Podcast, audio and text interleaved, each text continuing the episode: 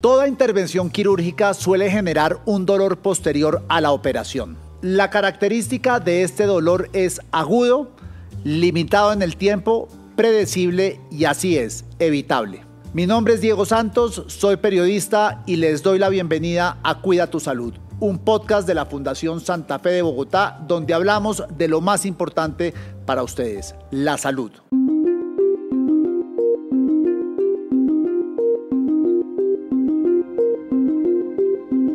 ¿Cómo así que el dolor posoperatorio es evitable?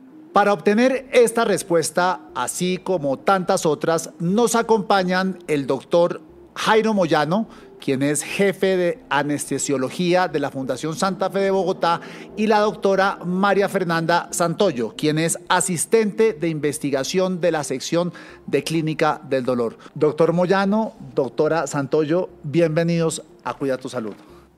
Muchas gracias por la oportunidad para transmitir un poco de información muy relevante para todas las personas. Bueno, para empezar em, este podcast y ponernos en contexto, ¿cuál es la definición de dolor posoperatorio? Bueno, la definición es muy intuitiva, uno puede imaginársela muy fácilmente. Cualquier procedimiento quirúrgico, por pequeño o grande que sea, pues genera la posibilidad de que haya dolor después de la cirugía. Durante eh, el momento de la cirugía, pues la persona, el paciente está bajo los efectos de muchos medicamentos diferentes y con un monitoreo, o sea, con una vigilancia permanente que hace que no se presente o sea muy controlado el dolor durante la cirugía. ¿Ustedes cómo saben eso? ¿Cómo, ¿Cómo, llegan a saber si le está doliendo al paciente o no? Bueno, hay varias formas. Digamos, la forma más sencilla es ver la reacción del cuerpo al dolor. Durante cirugía, durante la monitorización o vigilancia de la anestesia, pues hoy en día hay muchas formas y una es la actividad cerebral que se monitoriza continuamente. También los signos vitales, aunque es un poco más básico, más rudimentario por así decirlo, pero si le aumenta la frecuencia cardíaca, si aumenta la respiración, si suda más, entre comillas, el paciente, si las pupilas se dilatan, etcétera, son signos eh, en alguna forma que indican que está doliéndole a este paciente durante la anestesia. Pero bueno, estamos hablando de posoperatorio, esos dolores cómo se manifiestan y qué tan agudos suelen ser. Bueno, en el posoperatorio una vez el paciente llega a recuperación, ya está recobrando el estado de conciencia, ya está alerta, ya está más despierto y pues empieza a tener la percepción de su cuerpo, entonces él ya empieza a sentir los cambios que hay, si es una extremidad, por ejemplo, el hombro, la rodilla, ya siente los cambios de la inflamación. Pero ahí les tengo una pregunta. ¿Hay algunas operaciones donde el dolor posoperatorio es más agudo que otro tipo de operaciones? O sea, ustedes tienen clasificadas cuando lo operan uno del hombro es mucho más doloroso que cuando le hacen una cirugía a corazón abierto o... Bueno, digamos que la primera respuesta es, ¿las cirugías duelen? La respuesta es sí, sí duelen.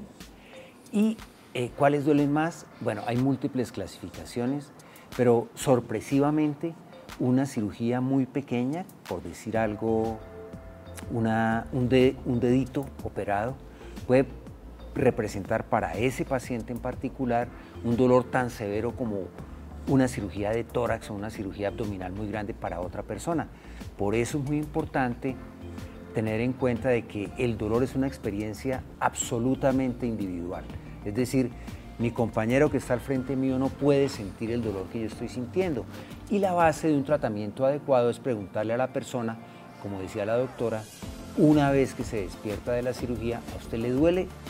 ¿Qué tanto? ¿Cómo se tratan los dolores de los posoperatorios? ¿Con inyecciones, con medicamentos, con anestesia local. Se habla de una estrategia multimodal que en general consiste en técnicas farmacológicas y no farmacológicas, es decir, una parte con medicamentos y otra parte que empieza desde el antes de la cirugía, el preoperatorio, que es la educación, explicarle que le va a doler, luego cuando se levante nuevamente preguntarle, ¿le duele, no le duele? Y de acuerdo a eso se utilizan varios medicamentos y otras estrategias como mindfulness, se podría utilizar en ese momento, o técnicas de respiración combinadas con varios medicamentos dependiendo de la severidad del dolor en ese momento.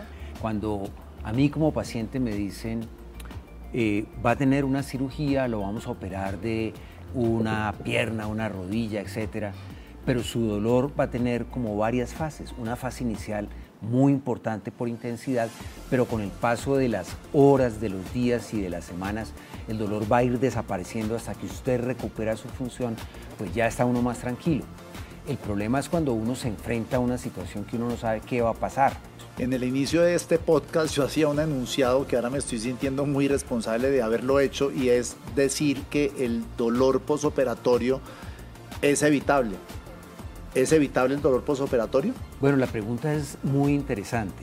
Como mencionábamos, pues el paso de un bisturí implica una lesión en los tejidos, en la piel, en los músculos, en el hueso, en los nervios, etc.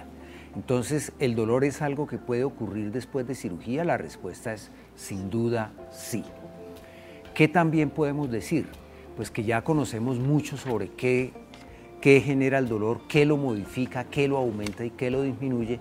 Entonces lo que podemos decirle a nuestros pacientes sin la menor duda es que con las herramientas actuales la medicina contemporánea está en capacidad de controlar muy efectivamente el dolor.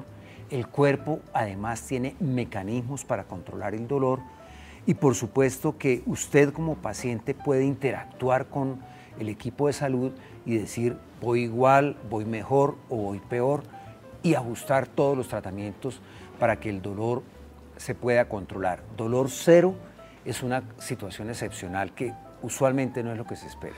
De todas maneras, el dolor posoperatorio puede estar también relacionado a una cirugía mal hecha o en su defecto puede ser una alarma de que el paciente está corriendo un grave riesgo y tiene que retornar al quirófano? Sí, pues complementando con la a la respuesta anterior del doctor, siempre hay que establecer unas metas, que las metas son funcionales y de la severidad del dolor. Y dependiendo de esto, si vemos que el paciente no está cumpliendo las metas por dolor, puede ser que haya un fallo en la cirugía y que requiera alguna serie de exámenes para evaluar si requiere una nueva intervención o si hay alguna, alguna lesión o algo que está entorpeciendo el cumplimiento de las metas propuestas según el procedimiento. Que eso es como la recuperación. Las metas propuestas conforme se van cumpliendo es que se está recuperando. Sí, entonces ahí el dolor sería un signo de alarma para indicarnos que tal vez requiera una nueva intervención. Sí, pero la, la pregunta suya sí realmente es muy interesante porque no se trata de que la persona en el hospital o en su casa esté como si nada hubiera pasado. De hecho, el dolor, como muy bien lo, lo induce usted, es, un, es una alarma, es una señal que el organismo manda. Si yo tengo dolor, es por algo. Y si después de una cirugía en la cual se espera que el dolor vaya disminuyendo, yo sigo aumentando, pues hay que reevaluar a ver qué esté pasando. Entonces ahí el manejo no es aumentar los analgésicos o darle unos golpecitos en la espalda al paciente y decirle tranquilo. No, se trata de evaluar porque está dentro de una situación integral en la cual hay que ver qué pasa en ese posoperatorio, por ejemplo, si está sangrando, si hay comienzos de una infección, si hay algo que no funcione bien y poner pues la solución adecuada. ¿Cómo funciona? Es decir, el paciente sale del quirófano, lo llevan a su Cuarto, a que descanse, ustedes cómo van haciendo ese seguimiento, a través de máquinas, a través de hablar con el paciente, a través de qué tipo de mecanismos hacen ese seguimiento. Lo, lo que primero hay que tener en cuenta es que el control del dolor debe formar parte del cuidado del paciente. No es un, no es un bono, no es algo adicional, no es algo cosmético, sino que hace parte integral del cuidado del paciente. Para que eso sea así, el hospital, por ejemplo, en este caso, la Fundación Santa Fe, tiene incorporado dentro del cuidado del paciente lo que se llaman las políticas de control del dolor. Es decir, nadie, empezando por el médico, la auxiliar, eh, inclusive el personal administrativo, es indiferente en la Fundación Santa Fe al control del dolor. ¿Y ustedes trabajan sobre todo tipo de operaciones o están especializados en algún tipo en particular?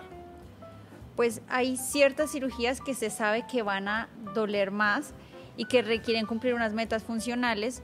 Entonces, en estos protocolos y estas políticas ya está establecido cuáles pacientes sí o sí van a ser valorados por la clínica del dolor porque se espera que el dolor posoperatorio sea severo.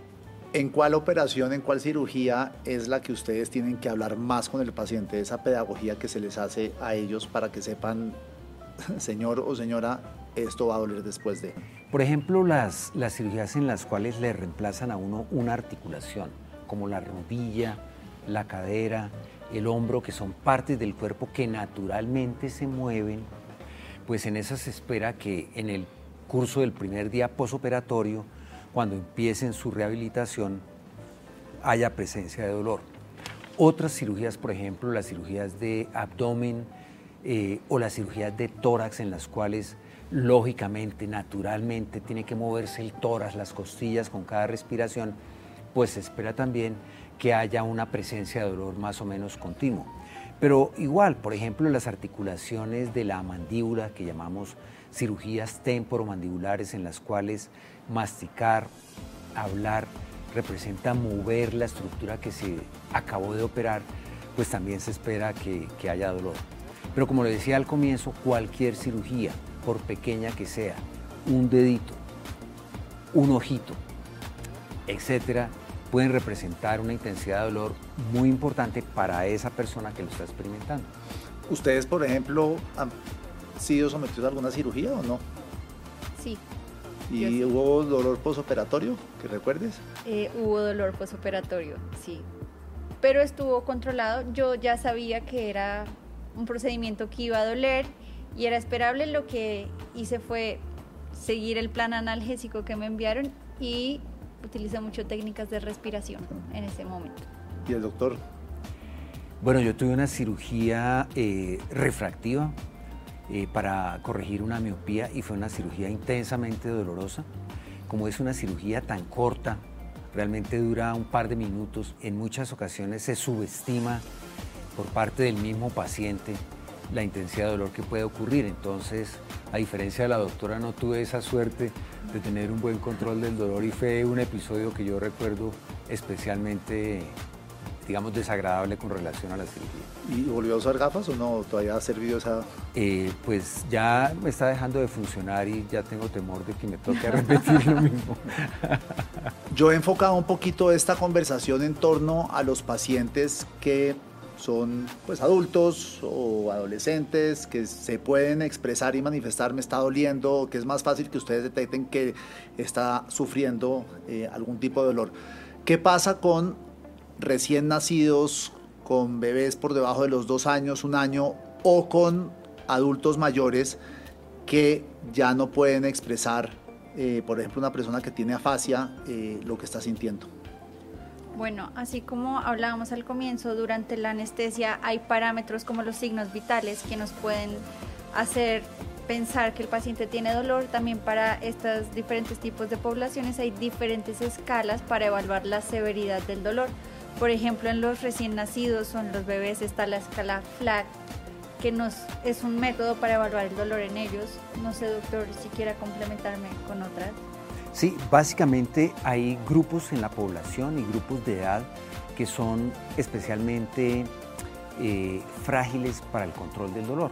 Por ejemplo, los niños que no pueden comunicar verbalmente su dolor. Por ejemplo, el paciente geriátrico que no puede comunicar su dolor. Y últimamente las minorías eh, nacionales o las minorías raciales en las cuales en todos estos grupos que acabo de mencionar hay una tendencia a subvalorar o subtratar el dolor. Entonces es una obligación de todos los profesionales de la salud, de los familiares que están acompañando a estas personas, eh, manifestar y estar especialmente vigilantes para un adecuado control del dolor. ¿Uno puede morirse de dolor? ¿En el sentido literal de la palabra? Eh, fíjese que sí, ahí en, los, en, los, en las personas que son especialmente eh, enfermas, por ejemplo, los pacientes de cuidado intensivo que van a cirugías. el dolor no controlado puede estar asociado con neumonías, con eh, mayor trabajo cardíaco, etcétera, que son todos factores que conducen a un peor desenlace. Pero, por ejemplo, un dolor podría causar un infarto? Al aumentar el trabajo cardíaco, al disminuir la oxigenación, se crean condiciones para las cuales eh, pues el, pues no que causen directamente un infarto, pero sí favorecen la aparición de un infarto. Pues doctor Moyano y doctora Santoyo, muchas gracias por este espacio. Definitivamente es importante que nos documentemos sobre esto y también antes de que nos vayan a operar, que le podamos decir al doctor, por favor, instruyanos sobre cómo va a ser todo este proceso para mitigar un poco ese, ese dolor. No sé si tienen algo para complementar, para cerrar, que no haya preguntado. Esa última parte sí me parece vital y esencial. El, el control del dolor realmente no depende de un médico administrando medicamentos, colocando inyecciones, sino que es un proceso un poco más integral en el cual todo parte desde el mismo paciente. Usted como paciente puede preguntarle a su doctor cuando le esté programando la cirugía X o Y o Z, doctor, ¿cómo va a ser el control del dolor después de cirugía? Y el doctor le va a contestar, va a tener estas y estas opciones.